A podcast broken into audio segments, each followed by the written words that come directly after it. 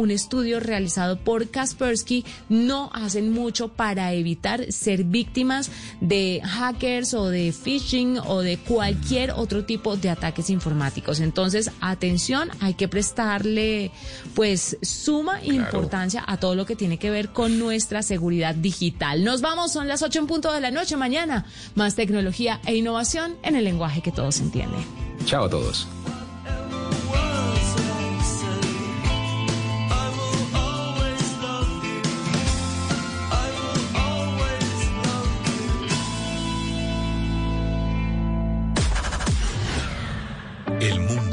Está dando una oportunidad para transformarnos, evolucionar la forma de trabajar, de compartir y hasta de celebrar.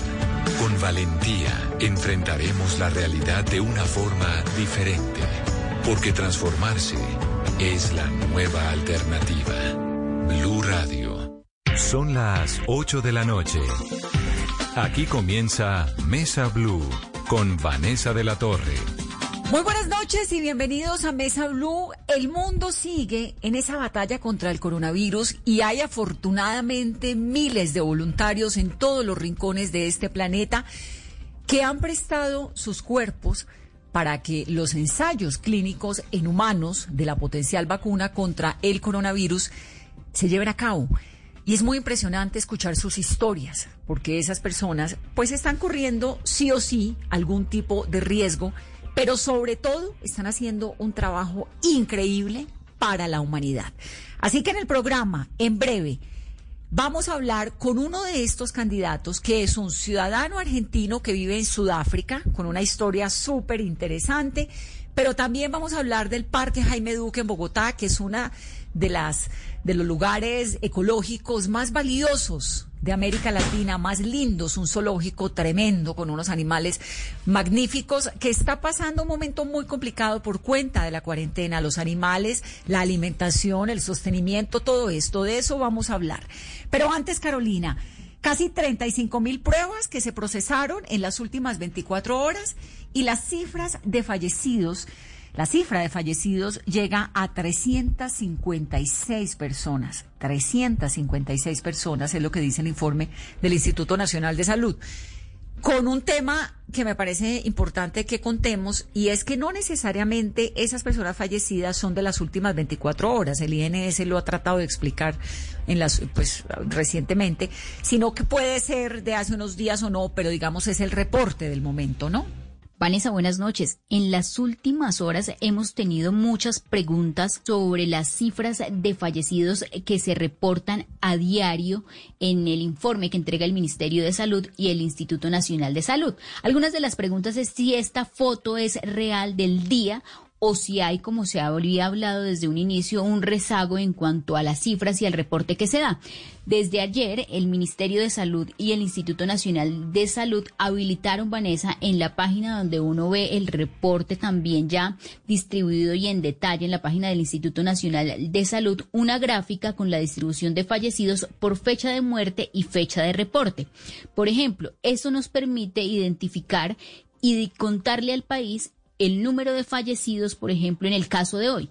Aparecen como reportados hoy 356, pero hay pertenecientes a días anteriores 327 fallecidos. Y algo importante es que en esta gráfica y en este reporte de hoy aparece una persona fallecida el 28 de abril de este año. Entonces estamos viendo la fotografía y este reporte que no solamente nos está mostrando que hoy hayan fallecido en Colombia, la cifra que aparece diariamente en el reporte, sino que puede ser de dos tres o cuatro días anteriores con este rezago que hay y por ejemplo como lo, decimos esta noche aparece en esta distribución de fallecidos un caso del 28 de abril de este año. Esta gráfica, Vanessa, la empezó a publicar el Instituto Nacional de Salud desde anoche y esto va a permitir que tengamos un panorama más claro sobre la mortalidad del COVID-19 en Colombia. Frente al rezago, siempre ha estado en Colombia y en todo el mundo y lo que han dicho los epidemiólogos es que funciona de esta manera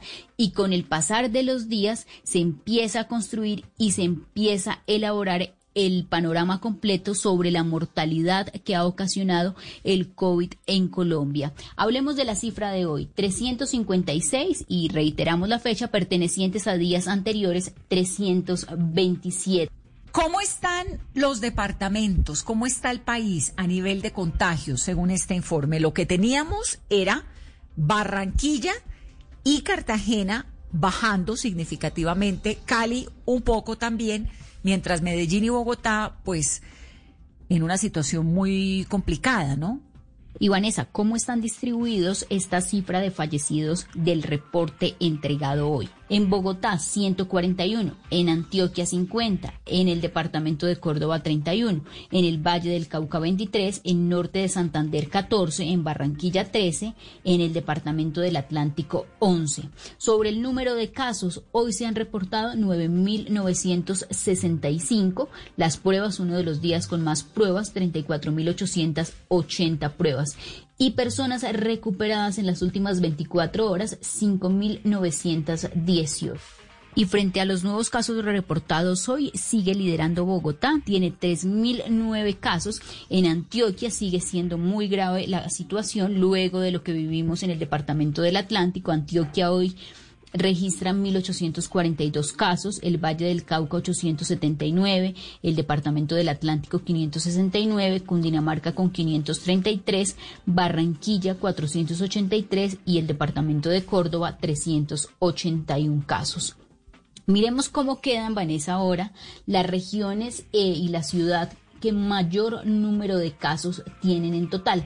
Bogotá hoy llegó a 98.209 casos y en los últimos tres días Bogotá ha disminuido la ocupación de las unidades de cuidado intensivo, ha bajado de esa escala en la que estábamos sobre el 90, 91 y hasta el 92% de ocupación.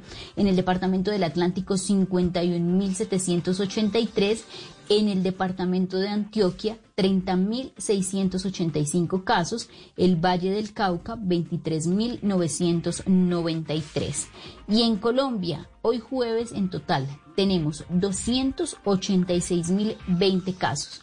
Y esta cifra muy dolorosa, muy lamentable, y es que la cifra de fallecidos en total en Colombia, 9.810. Y si se mantiene el promedio en el que hemos estado en los últimos días, entre 250 y 300 personas fallecidas, mañana estaríamos ya cerrando la semana con 10.000 fallecidos por coronavirus personas recuperadas, esta cifra que todas las noches nos gusta dar aquí en Mesa Blue, 148.695, lo que representa el 52% del total de los casos que hemos tenido en el país ya se han logrado recuperar. Los menores, Carolina. Recordemos, en esa cifra que tenemos hoy de 356 personas fallecidas, el estado de los menores. Y una niña de 5 años en Cartagena, cuyas comorbilidades están en estudio, es la víctima mortal más joven por COVID-19 en el reporte de hoy del total de fallecidos en Colombia, de los 9.810 que tenemos hoy en el país. Lamentablemente han fallecido 24 menores de edad.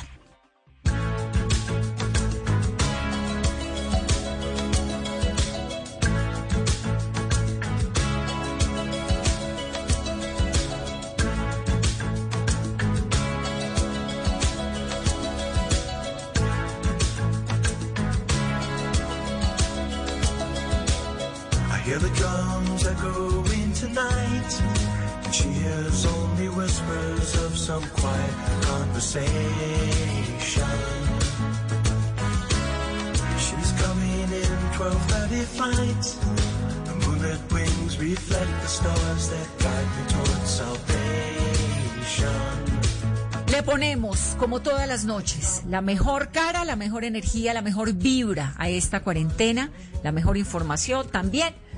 Y arrancamos entonces ahora con nuestra historia que nos llega desde el África.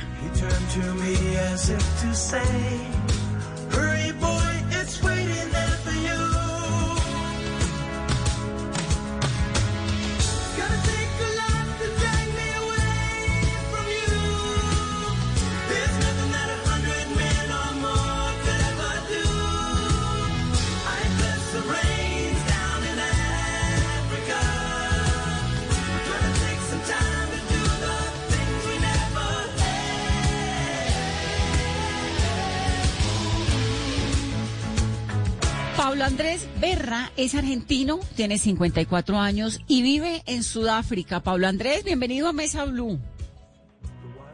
¿Qué tal? Mucho gusto. Ay, por favor, el gusto es nuestro. ¿Cómo está?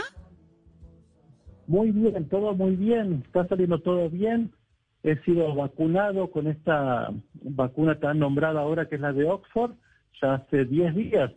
Y está saliendo todo perfecto según los, las doctoras del, del laboratorio de Oxford. ¿Cómo fue el proceso? ¿Cómo llegó usted? Oxford, como lo hemos contado en este programa, pues tiene una vacuna muy avanzada con el laboratorio AstraZeneca y con el apoyo de la Comunidad Europea, del Reino Unido, de Estados Unidos y de Brasil. Y tiene voluntarios, pues en muchos lugares del mundo, por lo que además hemos podido hablar. Eh, con algunos de ellos. ¿Cómo fue ese proceso, Pablo Andrés? ¿Cómo lo contactan? ¿Cómo funciona eso? Eh, lo que ha pasado, bueno, esto que ha comentado recién, que Oxford decide eh, eh, Sudáfrica y Brasil para probar esta última parte de, la, de la vacuna y por los medios los médicos solicitaban voluntarios, pedían 2020 voluntarios, 50 con HIV y el resto que no hayan tenido, tengan problemas de salud. Entonces, eh, nada, viendo televisión, veo el reportaje, había un correo electrónico al que escribo y e, inmediatamente me llaman para el día siguiente empezar a hacer las visitas periódicas al laboratorio, para, porque había un ciertos controles que había que ir pasando antes de la vacunación. ¿Qué tipo de controles, Pablo? ¿Como qué exámenes? ¿Cuál fue el proceso? Ellos piden este, dos grupos de voluntarios, estos 50 con HIV y el resto sin, eh, eh, sanos, digamos. Eh, querían ver que no tuviéramos diabetes, hipertensión, que no hayamos tenido hepatitis B, las mujeres que no, estén embarazadas. bueno, fueron ciertos controles por un par de semanas y además muchas charlas para que tengamos bien de qué se trata todo esto. luego de ese grupo de voluntarios que se fueron presentando, un 20% de, de ellos ha sido rechazado porque tuvieron el, eh, la COVID-19, así que obviamente no podían participar. Ellos fueron ah, porque lo, porque lo habían tenido previamente. Claro, y no lo sabían, no se enteraron ahí con los exámenes de sangre. Sí. Así que ah. bueno, quedamos, fuimos quedando menos, hasta igual siguen solicitando hasta cumplir este número que pide Oxford, que es de 2020 voluntarios, y bueno, van, están siendo vacunados día a día. A mí me ha tocado el lunes 20 eh, de la semana pasada la vacuna y bueno, hay un seguimiento de 12 meses con el laboratorio eh, donde tengo que concurrir semana a semana a extracción de sangre, análisis y sopado, esas cosas que, que, que, que tengo que hacer cada visita al laboratorio. Claro. ¿Y por qué usted, obviamente usted hace parte, digo obviamente porque por lo que le entiendo de su condición de salud, usted hace parte del grupo de los que no tienen HIV, o estoy equivocada? Sí, sí, sí, sí, somos 1970 sin problemas de, de salud eh, previos o actuales. Y es muy interesante que busquen personas con HIV, pues porque además en África hay un porcentaje muy alto de población que tiene el HIV, entonces necesitarían reforzar también con la otra vacuna. Qué interesante. Ahora, Pablo, ¿qué lo motivó a hacer esto? Eh, esto de vivir en Sudáfrica, es que esto que decía antes de que Oxford has elegido este país, además este, esta pandemia nos ha eh, golpeado mucho acá en, en este país y creo que todos como que debemos eh, unirnos, eh, agarrarnos de la mano para, para dar un granito de arena, este, ayudar para que esto se eh, termine pronto, esta pandemia. Claro, y cuando usted me dice que le ha pegado muy duro la pandemia a Sudáfrica, Sudáfrica es el quinto país del mundo con más casos. Bueno, Colombia no está tan lejos, Colombia también. Oh. A su alrededor, ¿quién está contagiado? Hay muchos vecinos, este, yo vivo en un área rural, pero sí tengo varios vecinos, tengo eh, por parte de mi esposa varios parientes políticos en el lugar donde hago las compras, los empleados de la farmacia. Eh, sí está pegando duro ahora en Sudáfrica y el gobierno está avisando de que vamos a tener un agosto bastante duro también, pero por, por la cantidad de, de, virus que hay afuera. Aquí lo, lo que ha pasado en Sudáfrica es que no ha habido una cuarentena estricta como la hubo en otros países. Aquí solamente hubo una cuarentena de cinco semanas desde el 27 de marzo, eh, que también, cierto, por ejemplo, en el área donde yo hago las compras, ningún negocio ha llegado a cerrar, pero sí se dio fuerte en las grandes ciudades. En estas cinco semanas de cuarentena hubo tres millones de sudafricanos que perdieron el trabajo. Entonces, bueno, como que el gobierno flexibiliza un poco la, cuarentena con todo lo que eso implica. Claro, que es una situación similar a Colombia. Estamos con unas cifras de desempleo brutales, nunca antes vistas. Oh. Es una situación muy dramática. Ahora, Pablo, este ejercicio de la, de la vacuna, que obviamente me imagino que le produce a uno susto, ¿qué le produce? ¿Qué, ¿Cómo lo conversa en familia? ¿Usted tiene hijos o solo con su esposa? No, no, somos eh, los dos solitos. Eh, al contrario, me daba miedo no, no tener la vacuna. Igual, venía averiguando por, por internet este, qué había pasado previamente a, la llegada a Sudáfrica de, esta vacuna de Oxford, qué ha pasado con los voluntarios que atravesaron la fase 1 y 2.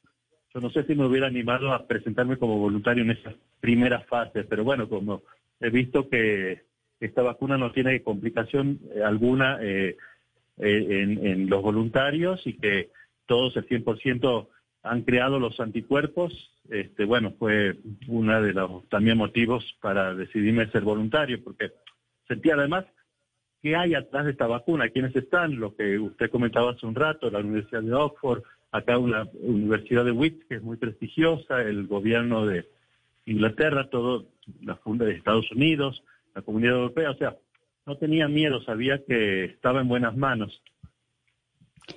Pablo, ¿y su esposa también se voluntarizó?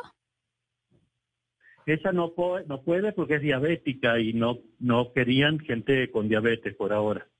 No sé si en el futuro lo, lo, eh, estará contemplado, pero bueno, no entraba en el grupo de voluntarios que buscan acá. Claro. ¿Y ese voluntaria, voluntariado tiene algún tipo de remuneración económica? No, no, no, no, no, eh, obviamente que no, no, ninguno. Para nada. Es simplemente el, el bueno, es, es, muy casi poético, ¿no? El sentido de creer, ayudar y, y, volverme, arriesgarme si toca. ¿Qué compromiso firman? ¿Qué riesgos hay? Usted le dice, mire, ¿le puede pasar qué?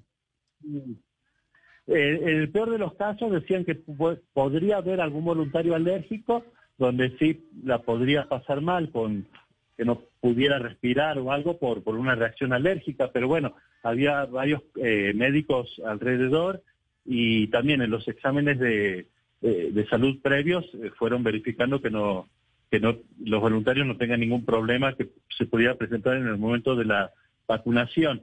Igual nos hemos quedado unas horas después de la vacuna para ver que está todo bien y sí, sí, eh, nos dijeron que si llegara algo pasar, este, ellos obviamente van a cubrir todos los gastos de, internación o lo que sea, pero nos dijeron que, tengamos tranquilidad, que nada va a pasar.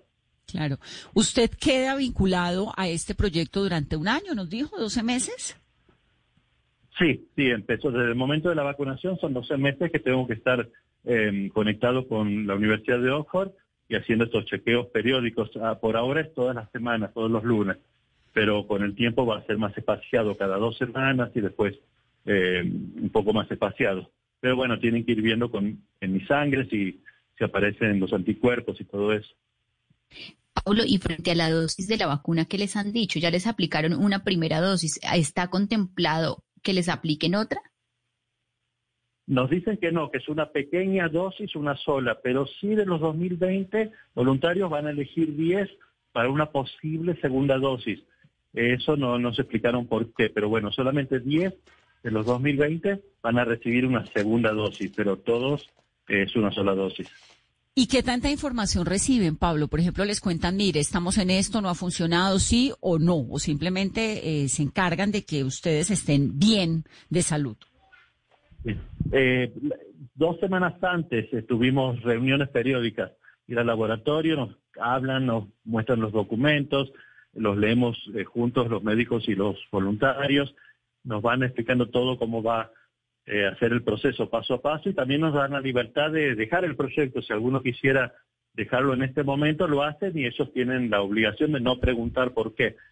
Así que sí, sí, somos bastante libres. Pero bueno, obviamente supongo que todos los voluntarios van a seguir el, el, el proceso de 12 meses. Pues sí, porque ya tomaron la decisión más difícil, ¿no? Claro, seguro. ¿Y usted tiene la sensación de que cuándo vamos a saber si hay vacuna o no? Hay mucho optimismo por parte de, las doctoras, ¿eh? muchísimo optimismo. Hubo esta publicación hace dos lunes eh, eh, mundial de esa publicación eh, científica de, de, Lancet, creo que se llama, donde decían que los resultados previos fueron excelentes, que, que no hubo eh, ningún tipo de problema con los voluntarios, que todos tienen el anticuerpo el 100%. Así que siempre nos dijeron desde el primer día en el laboratorio que la distribución mundial va a ser en el primer trimestre del año que viene. Primer trimestre del año entrante. ¿Y usted y su familia tienen algún tipo de privilegio? frente a esa vacuna por haber sido voluntarios? claro, yo teóricamente la tengo, porque también algo que creo que no comenté es que en este proceso, cuando hay alguna vacuna, cualquier medicación nueva, en la fase 3, que es la que estamos atravesando, que es la previa a la aprobación, a la mitad de los voluntarios se le aplica un placebo, que es agua con sal en este, en este caso. Así que ni siquiera la doctora que me dio la vacuna ni yo sé que me ha tocado en suerte si el placebo o la vacuna real. Nos dijeron que cuando prueben la vacuna, que nos van a llamar a todos los que recibieron el placebo para inyectarle la vacuna real, este, sin, como agradecimiento por haber eh, eh, transitado todos estos pasos. Es decir, que ustedes tendrían también como ese privilegio de saber en qué momento ya hay una vacuna que fue efectiva y que está funcionando. Yo creo que seguramente en el momento que la Organización Mundial de la Salud este, la apruebe, que todavía no sabemos cuándo, este, bueno, va a ser una noticia internacional. Si nos dicen que ya la India tiene miles de millones de dosis preparadas porque están eh, convencidos de que va a ser aprobada y están en, muchos contenedores eh, juntándose como para meterlas en los aviones y distribuirlas mundialmente, ni bien sea aprobada. Están mm. trabajando las 24 horas en la India, generando más y más y más dosis para. Con, esta misma, con esta misma vacuna, Pablo, la de Astra, AstraZeneca. Esta, esta misma, la de AstraZeneca. Yo había escuchado exactamente lo mismo, que ya tienen muchas dosis preparadas para que en el momento en que funcione lo puedan, la puedan eh, pues ya se salta en el paso de producción, ¿no? ¿De dónde saca usted esa información? Es lo que comentan las doctoras, porque les preguntamos este, cómo, cómo está, eh, qué está pasando, qué va a pasar, cuándo va a terminar todo esto. Y bueno, nos dicen eso, que, que ellos este, creen que, que en el primer trimestre del año que viene vaya a estar distribuido. Bueno, qué alivio. Ahora, ¿qué hace un argentino en Sudáfrica? ¿Cómo llegó allá? Este, por amor. ah, bueno, lo único importante en la vida, menos mal. Sí, no, eh, había sido voluntario en una granja comunitaria en Israel hasta por el 89, 90. ¿En un kibutz? he conocido en un kibutz, exacto. ¿En, cuál? Yo también estuve en un kibutz. ¿En cuál estuvo? Oh, por el centro del país, Lejabot Habiba se llama. Se llama. Ah, qué, este, interesante. Y allá conoció a la señora de Sudáfrica. Había, había una hindú sudafricana, Sabita, y bueno, nos enamoramos y bueno, por eso hace 12 años que estamos juntos viviendo acá. Qué maravilla, esas historias de amor de los kibbutz son memorables. Y entonces usted estuvo en el Dizengoff Square Hostel y todo eso, me imagino. ¿No? Sí, estamos muy, claro, estamos recorrimos el país, en estoy hablando hace 31 años, ¿eh? 89. Sí, yo fui hace 20, no creo que, que, el cambio haya sido entre esa época muy, qué bonito, claro. Entonces ahí se conocieron y usted se fue a ir a Sudáfrica. ¿Y qué hace en Sudáfrica? ¿De qué viven? Sí, tenemos un colegio Montessori y además, este, bueno, vivimos en un área rural. Eh, tenemos una chacra pequeñita de tres hectáreas donde nos ayuda un poco económicamente y bueno, Además, el colegio, bueno, el colegio está cerrado por esto de la pandemia, pero esperemos que, pronto el gobierno eh, autorice volver a abrir las escuelas. Claro, entonces están viviendo de la granja ahora, me imagino. ¿Están sembrando y produciendo granja? Sí, pero así es un área muy chiquitita de tres hectáreas, pero ayuda, ayuda también. Ah, se ha creado algo muy lindo acá en la comunidad entre los vecinos. Todos tienen más o menos el mismo tamaño de granjas, entonces eh, hay una distribución gratuita de semillas entre todos y bueno, lo, que cosechamos eh, pasa a una iglesia que distribuye a gente que también ha perdido el trabajo. Hay un hogar de ancianos que también este, eh, está recibiendo lo que vamos cosechando y, y amén del autoconsumo. entonces, bueno, se ha creado esta um, unión esto entre, entre la comunidad por esto que estamos viviendo. Ay, qué belleza. Afortunadamente, Pablo, existen seres humanos como usted también en este planeta. Pues me da mucho gusto escucharlo. Me queda tal vez un interrogante. ¿Cómo viaja uno de Sudáfrica a Buenos Aires? ¿Esas rutas por dónde? ¿Cuánto se demora? Sí, es difícil, 40 horas más o menos. Estuve en enero, fui a visitar a mis padres y tengo que ir a Angola, de Angola a Brasil, y de Brasil a Buenos Aires. Este, y las esperas de tránsito son de muchas horas. En Brasil, eh, como 14, 18 horas. Sí, es, es pesado el viaje, pero bueno, hay que tener paciencia. Claro. ¿Y salen desde Johannesburgo o desde qué parte? Sí. Desde Johannesburgo. Sí, sí, de Johannesburgo, sí. Bueno, pues me da mucho gusto, Pablo, hablar con usted y muchas gracias por contarnos estas buenas noticias. Creo que todo lo que tiene que ver en torno a un buen ser humano, eh, voluntarizándose a una empresa tan seria como AstraZeneca, a los gobiernos que están solidarios apostándole todo a la vacuna, pues son buenas noticias y nos llenan de mucha esperanza y mucho optimismo. Aquí en Colombia estamos pasándola muy mal también, como todos en el mundo.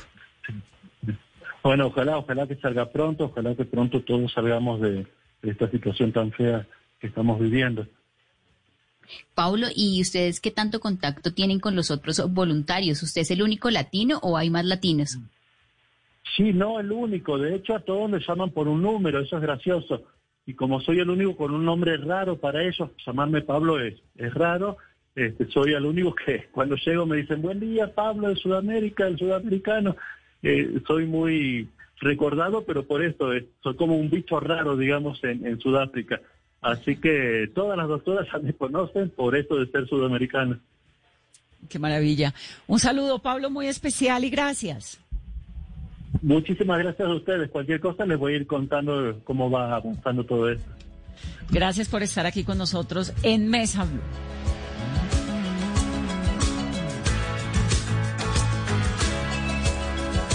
Vamos a hacer una pausa rápidamente aquí en Mesa Blue. Regresamos en breve.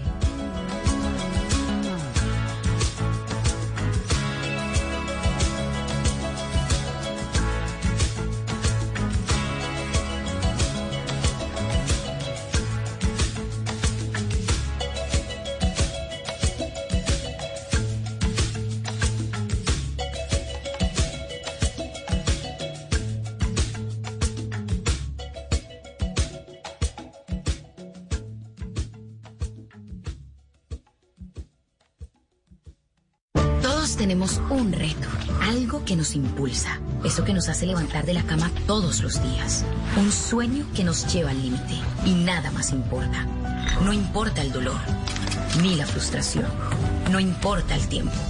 Un reto que es a la vez nuestro combustible y nuestra obsesión. Porque nada se consigue de la noche a la mañana. Este es mi reto. ¿Cuál es el tuyo? Pasta Sonia, sabor y energía que te hacen mejor. Trabajamos pensando en usted. Hoy en Blue Radio. Hola gente de Blue Radio, yo soy Diego Camargo y los quiero invitar esta noche a las 10 pm a Bla Bla Blue porque estaré con todos ustedes estrenándome en este novedoso formato de comedia a domicilio. Así que llamen a la familia, despierten a la abuela, saquen al abuelo del carro, siéntense en la sala de la casa, destapense algo porque esta noche hay show virtual. Ya saben, desde las 10 de la noche, aquí en Bla Bla Blue con Diego Camargo. Bla Bla Blue, porque ahora te escuchamos en la radio, Blue Radio y bluradio.com. La nueva alternativa. Seguimos hablando de historias de café, historias que nos llegan desde el fondo de la tierra colombiana, historias de grandes ejemplos como el de Zairo Javier Vargas, que es un joven nacido en los Andes, en Nariño, pero vive ahora en Sevilla. Todo esto se debe a la disciplina y el amor que le pongas a tu trabajo y ahora pues con este proyecto de Juan Valdez es mucho mejor porque a esto sí lo motiva a uno, digamos a motivar la juventud que siga en la cajicultura porque la cajicultura está cada día envejeciendo y la juventud está migrando a la ciudad y el campo cada día se está envejeciendo más. Edición especial Renacer, un café símbolo de un país que renace. Juan Valdés. Hacer mi posgrado en el Poli me da la libertad de manejar mi tiempo y desarrollar proyectos que van más allá de estar frente a una pantalla. Nuestros posgrados virtuales te dan la opción de aprender y hacer lo que te apasiona, porque tenemos metodologías que se adaptan a tu estilo de vida. Más de 44 mil estudiantes y egresados en esta modalidad nos hacen líderes. Inscripciones abiertas. Ingresa a poli.edu.co o llama al 302-290-7400. Somos diferentes. Somos Poli. Vigilado Mina Educación.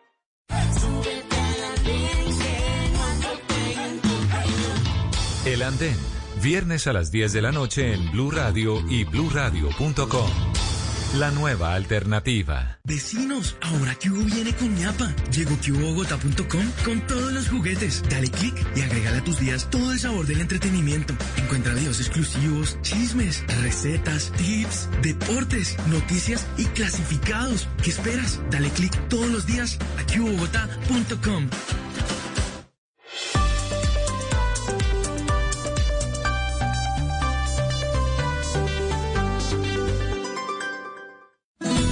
Generaciones Blue. Entonces, Marlon, ¿qué hace que un café sea un buen café? Saber de dónde proviene, es lo principal. ¿Qué beneficio, qué mantenimiento, qué procedimiento le hacen a ese café?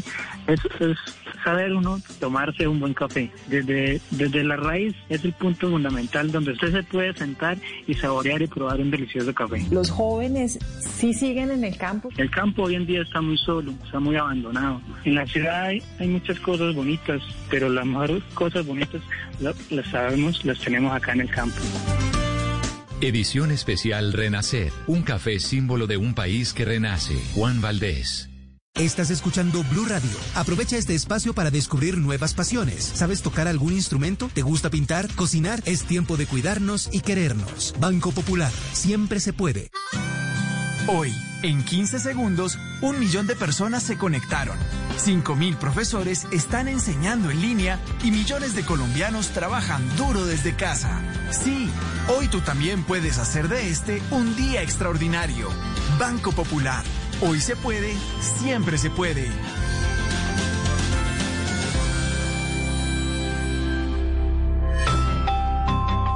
Somos Grupo Aval, vigilado Superintendencia Financiera de Colombia.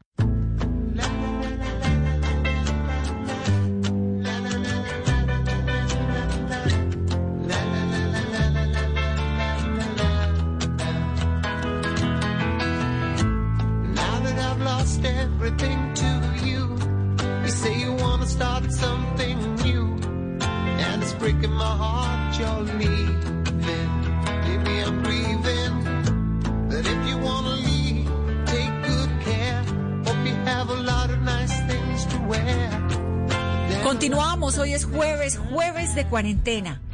Estamos en Mesa Blue.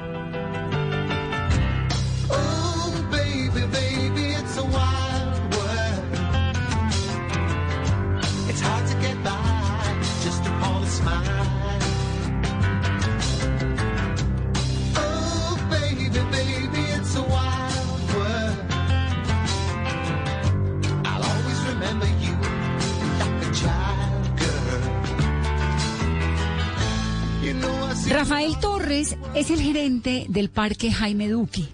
Este es un lugar único, es emblemático, que además fue considerado por el canal Discovery Travel and Living como uno de los mejores, de los cinco mejores parques de América Latina. Pero obviamente, con esta situación, con estos aprietos por la crisis financiera desatada por cuenta del coronavirus, desde el 16 de marzo tuvo que cerrar sus puertas y se quedó sin los ingresos económicos, que eran muchos, que eran los, los que aportaban los visitantes. Y entonces allí en ese parque, que es precioso, que es una entidad sin ánimo de lucro, hay un montón de animales, hay un montón de árboles nativos que necesitan el apoyo de los ciudadanos y uno puede aportar. Vamos entonces a hablar de esto con Rafael Torres, que es el gerente del parque. Rafael, bienvenido a Mesa Blue. Muchísimas gracias por, eh, por tenerme en el espacio de ustedes, muy amables. No, por favor, nosotros estamos aquí listos para sumarnos y poder ayudar en lo que se pueda con ese parque tan divino que es. ¿Qué es lo que pasa? Cuéntenos cuál es la situación del parque ahorita, de los animales que hay adentro. Bueno, sí, efectivamente desde el 16 de marzo tuvimos que cerrar las puertas del parque como consecuencia de la pandemia actual. Eh, primera vez en eh, más de 37 años de operación ininterrumpida que tuvimos de hacer, que hacerlo. Y pues obviamente como todo el sector turístico, no solamente de Colombia, sino del mundo, pues ha sido uno, uno de los renglones más afectados. Eh, efectivamente, pues el 100% de los ingresos del parque eh, provienen o provenían de los ingresos de las visitas de los visitantes. Eh, que semana a semana pues venían a, conocer nuestros espacios. Y, bueno, eh, hemos como, como todo el país estando saltando,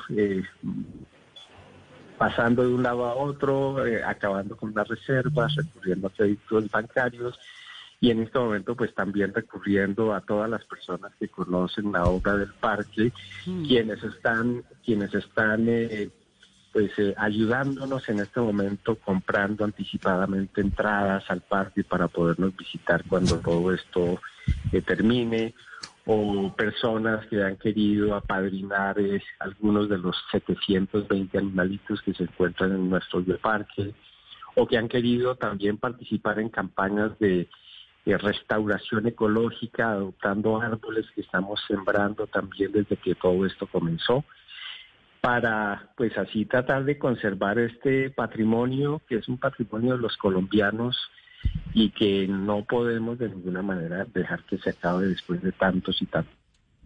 Pues claro, ahora Rafael, ¿el parque de qué ha vivido siempre? El parque es una fundación, es una fundación que siempre ha tenido eh, un brazo financiero, digámoslo así, que genera los recursos para hacer una serie de obras sociales o ambientales. En los últimos 40 años de la historia de la Fundación, ese brazo económico, ese brazo productor ha sido el parque. Entonces el parque básicamente genera los recursos a través de las visitas de quienes vienen eh, semana a semana, grupos escolares, turistas, eventos empresariales. Y con esos ingresos el parque puede, en primer lugar, por supuesto, sostenerse eh, mantener eh, el entorno de 200 hectáreas que tiene en su totalidad y además eh, desarrollar una serie de obras sociales y ambientales. Por ejemplo, el parque en este momento es el responsable de coordinar el programa de conservación del cóndor de los Andes. Participamos en otra serie de programas de conservación de especies en peligro de extinción. trabajamos con una fundación hermana desde hace muchos años eh, sosteniendo niños eh, vulnerables, niños que han sido abandonados en hospitales por malformaciones congénitas, ayudando a adultos mayores, habitantes de calle en la zona de la Candelaria en Bogotá. Es decir, una serie de obras que se vienen haciendo desde hace muchos, muchos años y que en este momento pues no solamente están en peligro. Por el cierre del parque no podemos, no hemos podido pues eh, seguir apoyando todas estas obras y estamos concentrados es en mantener pues nuestro equipo de trabajo, mantener todos los animalitos y las reservas naturales que, que promovemos y conservamos desde hace algunos años. Nos decía hace un momento, Rafael, que hay 720 animales. ¿Qué animales hay allá, además del cóndor, que eh, recuerdo que alguna vez en este programa contamos cuando se comenzaron a reproducir los cóndores y los estaban liberando, y eso es un trabajo bellísimo que han hecho, ¿no? Sí, sí, sí, sí, sí. El, parque tiene un eh, zoológico hoy en día conocido como Bioparque Huacatá, que es un concepto evolutivo nuevo y que significa Huacatá, es un término aymara que significa lo sagrado. está habitado por una cantidad de animalitos que son producto en su gran mayoría del tráfico ilegal de fauna y que son entregados al parque por las corporaciones, fundamentalmente por la Corporación Autónoma Regional de Cundinamarca. Aquí los tenemos bajo el cuidado de un equipo técnico y profesional eh, en excelentes condiciones. Eh, para nosotros ellos son nuestra prioridad. Y pues eh, te cuento adicionalmente pues que orgullosamente somos el primer zoológico certificado por la Asociación Latinoamericana de Zoológicos en términos de bienestar animal. Entonces, para, para nosotros ellos son importantísimos y los cuidamos con muchísimo esmero y hoy en día pues seguimos haciendo el mayor esfuerzo para que estén perfectamente bien atendidos. Claro. Y nuestros visitantes habituales que los conocen, eh, pues están comprometidos y por primera vez nos están ayudando a padrinarnos. Tenemos ya una cantidad de padrinos, por fortuna, que, que vienen siendo solidarios con, con la condición de los animales y de parque y gracias a, a ellos, a la gente que trabaja con nosotros, a las reservas que hemos construido con el paso del tiempo, créditos bancarios y, y bueno, una cantidad de maromas que hemos venido haciendo, pues hemos logrado subsistir hasta el momento, pero sí con un con un futuro todavía muy incierto porque no sabemos esto hasta cuándo vaya y cómo va a ser esa recuperación gradual de... ¿Y cuándo podemos volver? Pero ¿qué animales tienen? ¿Ustedes tienen eh, felinos, tienen pájaros, tienen aves? ¿Qué tienen? Sí, hay, hay eh, más de 120 especies diferentes. La gran mayoría son especies eh, colombianas que fueron decomisadas, eh, primates, aves de todo tipo. Y también hay animales exóticos, típicos de los zoológicos, como leones, tigres, hipopótamos, avestruces, jaguares, pumas eh, osos de anteojos, eh, una cantidad muy grande de, primates, eh, flamencos. Es una variedad bastante grande, bastante grande, que obviamente consumen muchos recursos para su alimentación, para su cuidado. y pues tradicionalmente semana a semana pues venían las personas a conocerlos y a través de, de esas visitas los podíamos mantener. Ahora, Rafael, si uno quiere apadrinar, es una buena noticia que haya ya padrinos de esos animales. Si uno quiere apadrinarlos, ¿qué tiene que hacer? ¿Cómo funciona? O sea, yo puedo apadrinar qué, el hipopótamo o es en general el zoológico o cómo funciona el proyecto. Todos los animalitos eh, están por, por, fortuna eh, eh, consiguiendo querientes o padrinos eh, esto lo estamos manejando a través de nuestra página de internet, eh, parquejaimeduque.com, donde aparece pues eh, toda la diversidad de diferentes animalitos y diferentes posibilidades de apadrinar. Eh, eso incluye, por supuesto, que cuando ya las condiciones lo permitan, la gente pueda venir a conocerlos y conocerlos también detrás de cámaras y participar en, procesos, por ejemplo, de enriquecimiento ambiental, demostrarles cómo se hace el manejo, cómo los animalitos se entrenan también para que si hay que tomarles alguna muestra, por ejemplo, de sangre, ellos voluntariamente a través de condicionamiento operante se les puede hacer, ¿sí? Como, por ejemplo, a los osos de anteojos se les liman las uñas, como al hipopótamo se le se le arreglan los dientes, ¿sí? Y una cantidad de procedimientos que esos padrinos van a tener la oportunidad de, de, ver de primera mano y muy cerca, ¿sí? Para que sientan que efectivamente son, son los padrinos y que esos animalitos pues entren a, a, ser parte de su corazón y de sus afectos, que es como los consideramos hoy en día nosotros acá en el parque. Rafael, y además que es maravilloso, yo acabo de entrar a la página del parque y uno puede elegir el animal, entonces, por ejemplo, la iguana o un tucán o una leona o el puma, ¿y qué monto puede uno, eh, con qué monto de dinero puede uno apadrinar?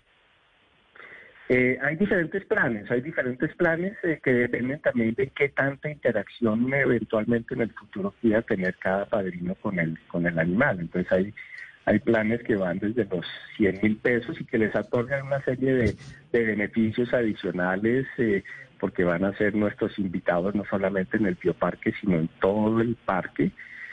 Eh, entonces, entonces a eso le estamos, le estamos apostando y, y- pues eh, ha sido importantísimo. Yo, yo pienso que a lo largo de todos estos años el parque, por fortuna, está metido muy en el corazón de, de los colombianos y de quienes tradicionalmente nos visitan. Y muchos de ellos pues han, han manifestado su preocupación por no solamente por los animales sino por todos los demás espacios por nuestras reservas eh, por los por los diferentes atractivos culturales que tenemos. Y, y gracias a ellos y a esa preocupación pues hemos podido eh, solventar de alguna manera la situación y, y, pues seguir aguantando como como lo está haciendo pues todo el país. Pero mire entonces el planzazo que me parece súper bonito. Usted apadrina alguno de los animales, el que quiera, uno de los monos, eh, si quiere un hipopótamo, que son tan divinos, alguno de los animales, el que quiera, un cóndor, un pájaro, lo que quiera, y tiene la posibilidad, el osito me parece el planzazo, de ir eventualmente a conocerlo un poquito más, a ver cómo es la alimentación, a ver cómo le liman las uñas, a ver cómo lo bañan. Divino, Rafael, lo vamos a acompañar desde este programa con ese plan del apadrinamiento, porque además es un trabajo pues muy hermoso que están haciendo por los 720 animales que están ahí en el parque. Entonces, uno es ese plan de apadrinamiento, el otro es cuál, cómo más podemos colaborar con lo de la compra de, de- entradas eh, previas, ¿no? Para cuando sea la oportunidad y se pueda ir visitarlo, que ese ya no lo contó, y qué más. Pues realmente, realmente eh, un, un trabajo muy importante que está haciendo el parque desde hace algún tiempo, no sé si ustedes saben, el parque está ubicado en el corazón industrial de Tocancipá, ¿sí? Es, digamos, lo que uno hace en medio de toda la industria que ha venido llegando a la sabana de Bogotá. Y destinamos un total de 140 de las 200 hectáreas del parque para ser convertidas en reservas naturales de la sociedad civil. Normalmente ese trabajo de conservación se financia a través de la visita de los, de los bogotanos y de los colombianos a nuestras instalaciones, al bioparque. Y lo más bonito de todo es que el concepto evolutivo que se tiene del, del, del tradicional zoológico es que a través de él podemos construir estas reservas. Y en estas reservas que encontramos, vamos a encontrar miles de animalitos, pero que eh, no están en jaulas, no están en cautiverio, sino que se está construyendo todo un ecosistema donde la gente puede venir a hacer, por ejemplo, aviturismo. En este momento nuestra reserva nueva, que es un espacio llamado Ecoparque Sabana, y que es la nueva eh, apuesta del parque para enfrentar lo que está sucediendo con esta pandemia, entendiendo que esta pandemia es el resultado de, la afectación que el humano ha hecho de la naturaleza y que de alguna manera tenemos que re- re- reconciliarnos con ella. Estas apuestas en nuestras reservas naturales es, es- es eso, es, es la apuesta nuestra a reconciliarnos con la naturaleza y ofrecerle a los visitantes que queden en nosotros nuevos espacios abiertos donde van a poder encontrar miles de aves. Tenemos ya, han llegado a estos espacios más de 110 especies de aves, muchas de ellas en peligro de extinción.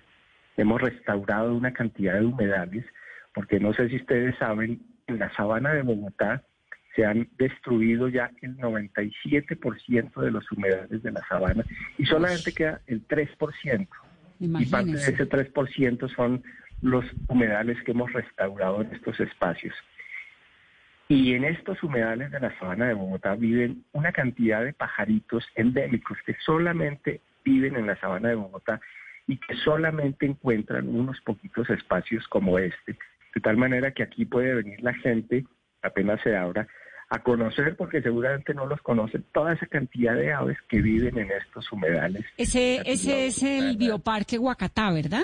No, esta es la extensión del Bioparque Huacatá. La O sea, extensión. nosotros comenzamos como un zoológico tradicional, que luego pensando en términos de bienestar animal cambiamos por completo el modelo y ahora se extiende también a unas reservas naturales de 140 hectáreas donde llegan animales silvestres completamente libres porque encuentran un entorno donde encuentran refugio y alimentación. Entonces allí ustedes van a encontrar cantidad de aves, eh, insectos, eh, animalitos que normalmente habitan estos, estos espacios y que es la nueva apuesta y el nuevo escenario que pretendemos abrir para que la gente una vez eh, esté autorizada para salir pueda venir a disfrutarlo de manera tranquila porque son espacios completamente abiertos de muy baja densidad de personas. Eh, entonces a lo que le estamos apostando es a eso, claro, previamente durante estos días de aislamiento, pues a que eventualmente la gente sobre todo pueda comprar entradas anticipadas y una vez venga al parque pueda disfrutar con toda tranquilidad de escenarios abiertos al aire libre y nuevos y total de 200 hectáreas donde pueda venir a, disfrutar con su familia eh, con la mayor tranquilidad del mundo, sabiendo que después de todo este tiempo de encierro... necesitamos verde urgente. Necesitamos verde, necesitamos verde urgente y sobre todo para que ese verde sirva para que nos reconectemos y reconciliemos con la naturaleza, que es el mensaje importante que queremos dar, porque si seguimos como vamos, pues no va a haber un planeta para dejarle a nuestros hijos y nuestros nietos en el futuro. Y esa es la apuesta más grande, y es una apuesta ambiciosa en la que hemos venido pensando, a pesar de la situación económica actual, pero, pero, pero, pero es que es algo que, que nos tiene que hacer recapacitar a todos la sabana de Bogotá no puede seguir como va, llenándose de casas, de industrias, y tenemos que hacer que las comunidades, las industrias, las personas que vivimos en este sector tan, poblado, pues hagamos algo. Y ese algo, pues lo queremos promover desde este parque, desde este parque, promoviendo pues este tipo de espacios y creando una campaña incluso muy ambiciosa que es eh, desde nuestros viveros, generar un millón de árboles para sembrar en todos los espacios verdes que podamos encontrar en la sabana de Bogotá. En nuestros espacios estamos sembrando 160 mil árboles, pero tenemos capacidad de producción de muchos árboles nativos para llenar espacios verdes en toda la sabana, en los espacios de las industrias, en los jardines de las casas.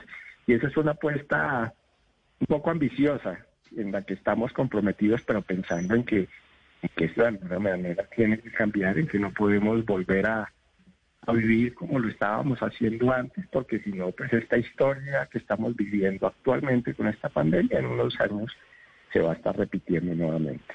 Sí, pues a mí me parece realmente un plan muy lindo con los niños, ¿no? Mostrarles el animal que usted puede apadrinar, mostrarles ahora de lejos y contarles sobre todos esos planes que se pueden llevar a cabo cuando se acabe la pandemia y todos vamos a necesitar sí o sí un parque para correr. Es muy bonito, ahí están en internet todas las opciones para que usted se involucre de alguna manera, porque también hay, le digo a los oyentes, porque también hay como unos planes de voluntariado, ¿no, Rafael? Así es, así es. No hay nada más, más, más rico y más reconfortante que, que venir a trabajar eh, eh, en un ambiente como esto, ya sea eh, con los animalitos o sembrando árboles o cuidando eh, todo el espacio que estamos construyendo nuevo del Ecoparque Sabana. pensando mucho en, en, un concepto nuevo que incluso está promoviendo Naciones Unidas recientemente y es Ecosalud que quiere decir que nuestra salud en general como humanos depende de que de esos bienes y servicios que nos presten en eh, los ecosistemas o los entornos que también tienen que ser saludables. Entonces, esos planes de voluntariado efectivamente tienen que ver con eso, con un nuevo concepto de ecosalud y con un nuevo concepto de sostenibilidad en el que tenemos que trabajar todos para que este tipo de situaciones no se vuelvan a presentar, porque ya estamos viendo cuáles son las consecuencias funestas de, lo que está pasando, no solo en términos de salud, sino en términos económicos para el país y para, y para el mundo.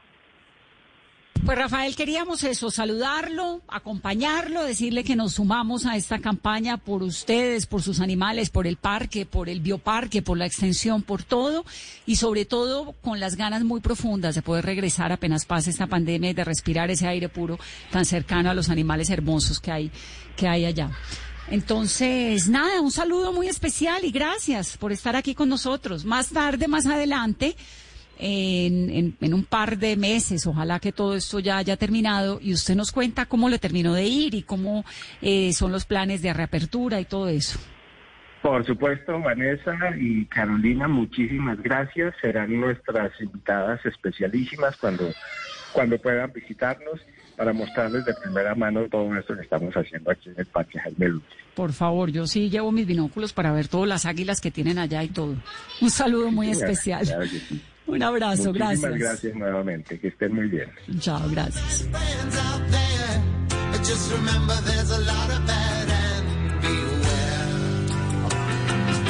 Terminamos el programa de hoy. Descansen. Mañana es viernes, se viene el fin de semana. Todo parece muy usual, muy sin sorpresas. Es una vida nueva, atípica. Pero ahí seguimos, acompañándonos. Gracias por estar en Mesa Blue.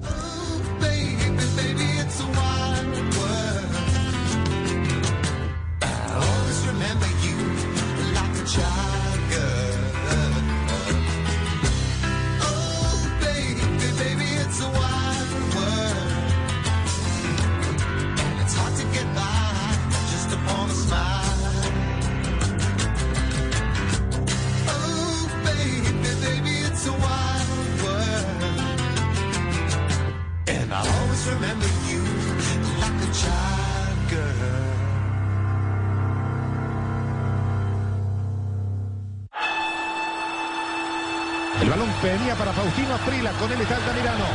Muchas veces caí, pero siempre tuve que levantarme. Que no me tases de sinvergüenza, que ese es un vago y todo lo demás.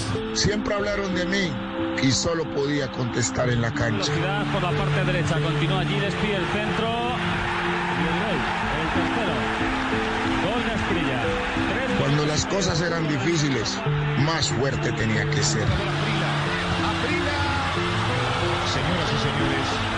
Más me tenía que esforzar. Siempre tenía que dar más. No era por mi familia la cual amo, no era por el dinero y mucho menos por las mujeres. Tampoco por mí.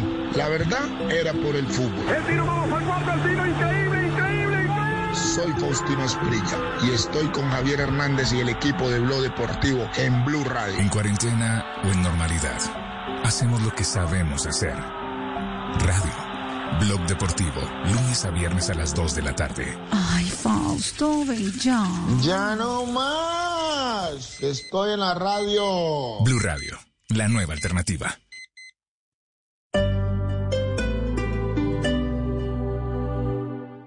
Hacer mi posgrado en el Poli me da la libertad de manejar mi tiempo y desarrollar proyectos que van más allá de estar frente a una pantalla. Nuestros posgrados virtuales te dan la opción de aprender y hacer lo que te apasiona, porque tenemos metodologías que se adaptan a tu estilo de vida. Más de 44 mil estudiantes y egresados en esta modalidad nos hacen líderes. Inscripciones abiertas. Ingresa a poli.edu.co o llama al 302-290-7400. Somos diferentes. Somos Poli. Vigilado Mina Educación. Son tiempos de cambios a gran velocidad.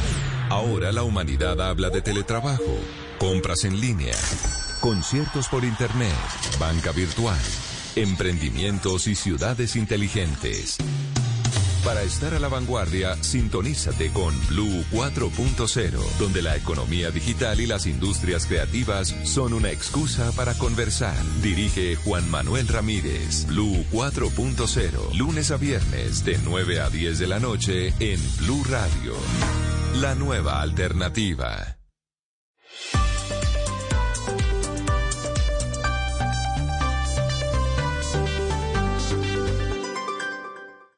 Esta noche en Bla Bla Blue. Hola, hola, por acá te habla María Macausland de Bla Bla Blue y te quiero decir una cosita. El programa de esta noche está imperdible. Lo tenemos lleno de comedia y de bonitos recuerdos porque a las 10 en nuestro novedoso formato de comedia a domicilio tendremos a Diego Camargo. Y a las 11, como hoy es jueves de TVT, vamos a recordar los carros emblemáticos de la familia colombiana con Ricardo Soler, el exdirector del programa Autos y Motos de Blue Radio. Ah, y eso sí, no crean que se me olvida, después de medianoche lo que más me gusta, abrimos nuestra línea telefónica, porque en este talk show hablamos todos y hablamos de todo. Te espero. Bla Bla Blue. Porque ahora te escuchamos en la radio, Blue Radio y bluradio.com. La nueva alternativa. Esta es Blue Radio. En Bogotá, 89.9 FM. En Medellín, 97.9 FM. En Cali, 91.5 FM. En Barranquilla, 100.1 FM. En Cartagena, 1090 AM. En Bucaramanga, 960 AM. En Pereira y el norte del Valle, 89.2 FM. En Tunja, 103.1 FM. En Villavicencio, 96.3 FM. En Armenia, 89.2 FM. En Norte de Santander, 97.7 FM. En Neiva, 103.1 FM. Y en Córdoba, 96.0 FM. También en bluradio.com. En Facebook, Blue Radio Colombia. A través de Twitter en arroba Blue Co. Y en la señal de TDT.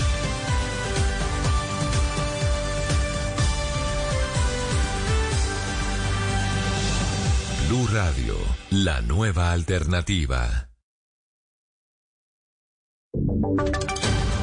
Voces y sonidos de Colombia y el mundo en Blue Radio y bluradio.com, porque la verdad es de todos.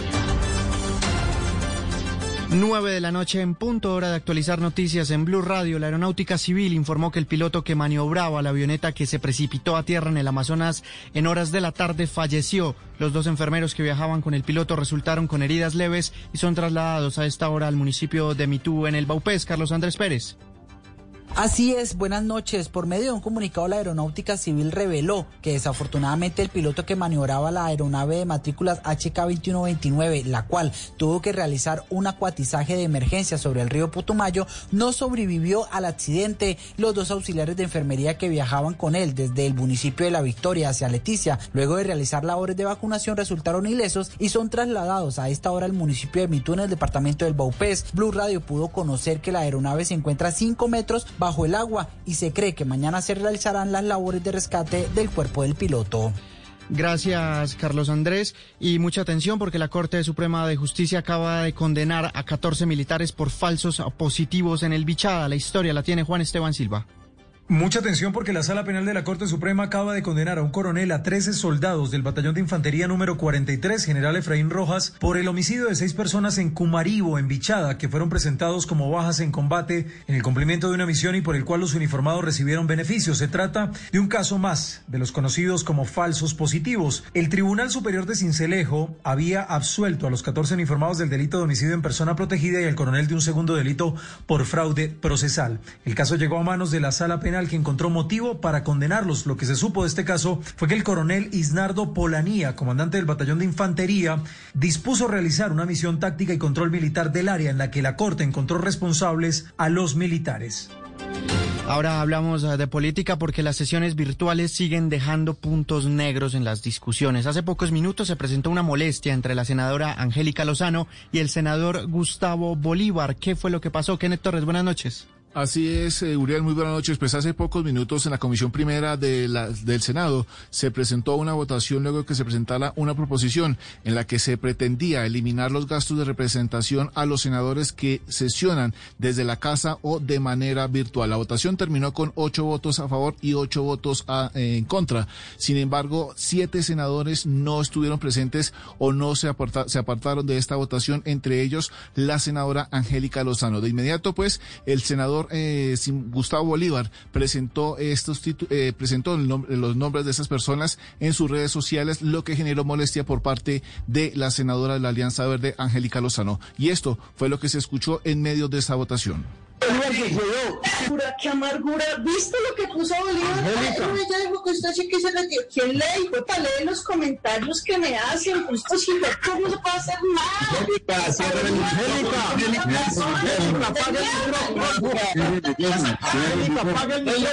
En este instante se está votando lo que tiene que ver con un proyecto de ley que buscaría reglamentar las sesiones virtuales de los congresistas.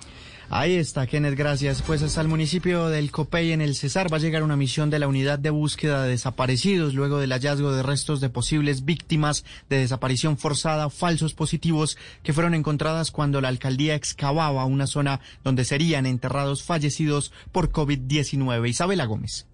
La unidad de búsqueda de personas dadas por desaparecidas llegará mañana al municipio de El Copey Cesar para inspeccionar la zona donde fueron halladas estructuras óseas que podrían corresponder a víctimas del conflicto armado. La directora de la unidad, Luz Marina Monzón. Poder saber si hay exposición de más estructuras o no, porque lo que vimos en el video que se empezó a circular desde ayer es que no solamente había esa parte del cráneo, sino también lo que se percibía en ese video era una, una parte de un fémur. Monzón explicó que según los registros del Centro Nacional de Memoria Histórica de 1996 al 2006 se reportó la siguiente cifra de desaparecidos. Aparecen reportes de 176 personas, pero eso lo tenemos que completar con